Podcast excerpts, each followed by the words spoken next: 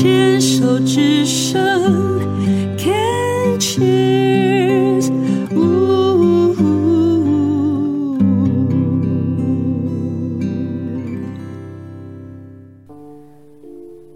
您现在收听的节目是凯西的十一号公路，现在进行到的单元是想成长学什么？我是主持人凯西。Hello，亲爱的听众朋友们，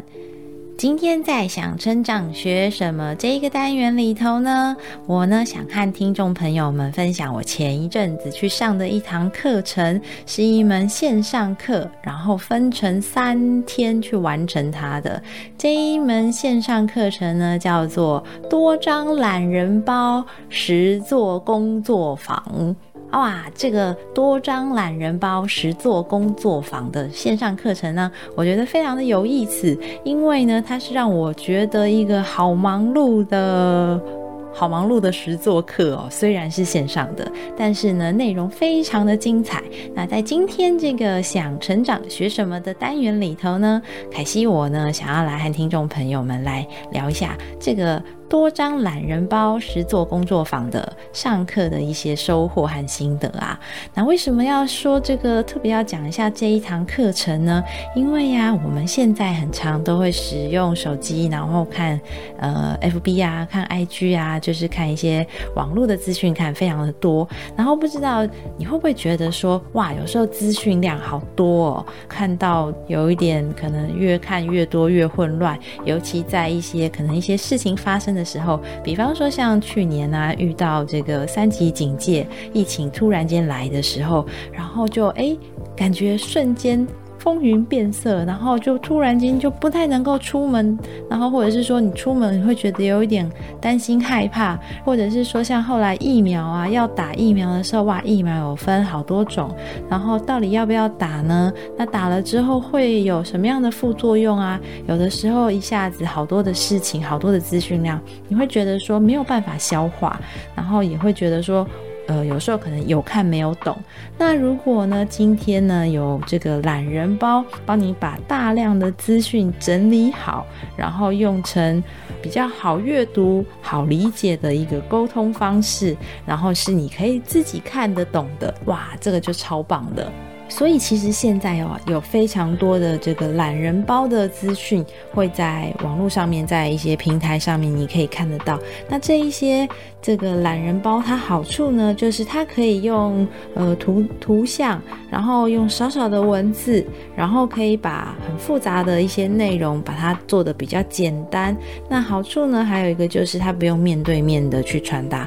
就是你自己看这个懒人包，你也可以看得懂。然后看了之后呢，你会觉得说哇，这个好实用，或者是说哇，这个可以解决我的疑问，或者是说，哎，你觉得这个可能对谁有帮助？所以呢，我就觉得说哇，这个懒人包感觉很重要哎，因为如果说我可以今天做一些整理这个资讯呐，然后再分享给呃，比方说像分享给我的粉丝啊，或者是分享给我的听众朋友，那我就觉得说我自己有收获，那收看的人、收听的人也有收获，多棒啊！所以我就觉得说，哎，这懒人很棒。那当然也因为我自己呢，会在滑 FB 的时候，就会看到很多很好的资讯啊，它也都整理成懒人包，我就觉得说，哎，我自己也有收获。然后我也会想要知道说，哎，这个东西呢，它是怎么做出来的？那是怎么样可以整理得这么好？所以我就去上了这个多张懒人包的实作工作坊。那在这个课呢，它其实是一位呃林长阳老师他开的课程。那这个长阳老师呢，他也有出一本书，叫做《懒人图解简报术》，把复杂知识变成一看就秒懂的图解懒人包。哇，书名好长，我再念一次。这个书名呢，叫做《懒人图解简报术》，把复杂知识变成一看就秒懂的。图解懒人包是由林长阳老师所撰写的这本书。那当然呢，多张懒人包实作工作坊也是由长阳老师来开课，然后做线上课程的学习。然后我就今天在这个单元想成长学什么，和听众朋友们分享一下我的收获。然后，呃，我自己呢觉得这个懒人包我。会用到的，就是我比较有在用到的部分，是跟呃一个主题有关，就是跟体悟有关的。因为呢，凯西在去年的时候有做了几场的演讲，那这个演讲呢，就是对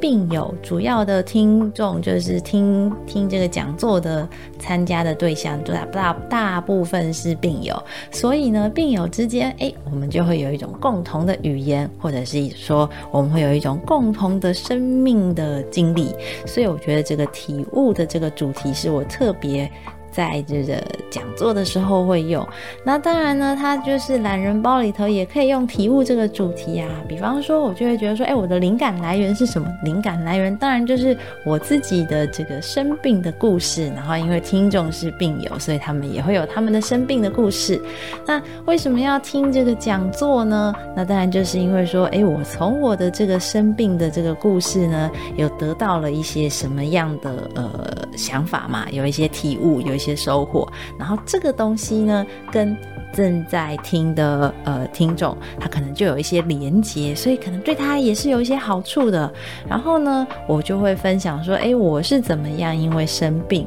然后有得到一些体悟，然后怎么样去改变了一些呃可能一些想法啦，或者是因为生病看起来很多人觉得是一个坏事，但是我从这个坏事里头学到了一些什么样的好事，那这一些又如何了影响我在之后的生活，类似像这样子。那这个是我在讲。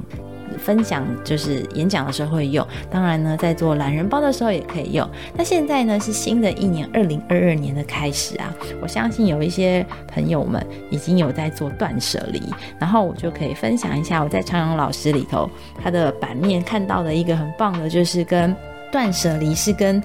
解除一些呃。就是连友或者是赖友，然后一个很棒的一个懒人包。那为什么会讲要特别分享呢？因为其实我自己平时也会有。就是一段时间都会解除朋友关系，有的时候我就会觉得说一些干扰很多，像是这个跨年刚过嘛，我相信在跨年的那个前后那几天，尤其是跨年前，应该很多人的手机叮叮咚咚的响不停，然后或者是说 FB 划开都会有很多的啊新年快乐啊这样子，然后我就觉得说哇塞超级无敌多，整个就是爆炸。那所以在这个解解连友这件事情啊，就可以在那。个陈阳老师的这个他的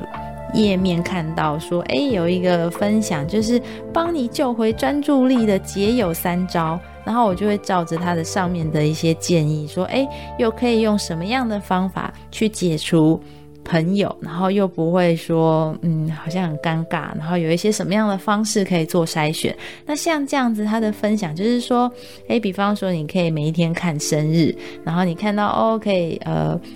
解除这个朋友，或者是你可以祝福他。如果说你都不知道是谁了，那当然就是可以解除好友关系啦。可是如果说，哎，刚好看到这个就是脸书跳出来，就是谁谁谁生日，哎，如果是好朋友还记得，那就顺便祝福一下。如果不认识的，那就解除朋友关系也不错。然后呢，也可以说，嗯，就是用手机呀，就是把那个脸书做好友的排序，从认识旧朋友到认识新朋友开始。就是依时间做分做做这个排序，然后你最开始认识的旧朋友，如果已经都很久没联络了，但是你知道他是谁，刚好趁这个时候跟他联络一下。但是如果很旧的朋友，然后你也不记得是谁，那就可以跟他做解除朋友关系，这样子，反正也已经不记得了。类似像这样子，那怎么样去做这样子的结友的动作呢？就可以透过懒人包的整理，做一个。资讯的整合，然后还可以讲，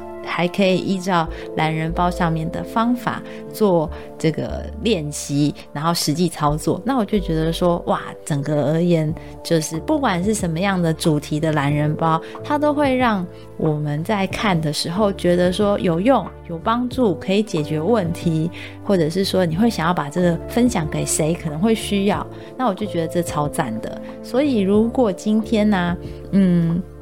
有遇到一些困难，然后呃，你在搜寻的时候，可能也会有网络上搜寻，也常常会可能会看到可能太过于专业的知识，像嗯、呃，我自己生病的时候，我就会特别想要搜寻跟这个疾病有关系、跟癌症有关系的一些内容。那如果说今天医学期刊讲得很专业，或者是医院的卫教资讯讲得很专业。非常专业，很好，可是我看不懂啊，那这样就很可惜。所以现在有越来越多，就是这种懒人包的资讯的整理，他把它做得很简单，但不是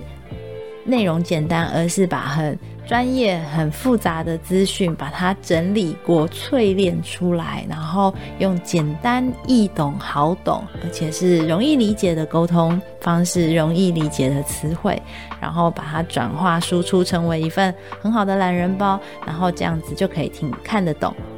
尤其也是在呃不用人家做特别说明的时候就看得懂，所以像我自己在搜寻很专业的这些就是医疗相关的呃文章的时候呢，如果有一份懒人包可以帮我做一个很好的整理，然后说明跟分类，然后用我看得懂的呃文字跟方式去做解说，我就觉得超赞的。所以呢，今天在。想成长学什么这一个单元里头呢，凯西在这个课堂上面多张懒人包实作工作坊学习到的内容呢，之后呢，我就会结合我今年的二零二二年的计划，希望可以在今年做出七份的懒人包。总共有七份，至少啦，希望可以有。然后，呃，一方面是当成课后的练习，然后二方面也是觉得说，哎，有的时候我会去学习到一些很不错的内容，也希望可以把这些好的内容，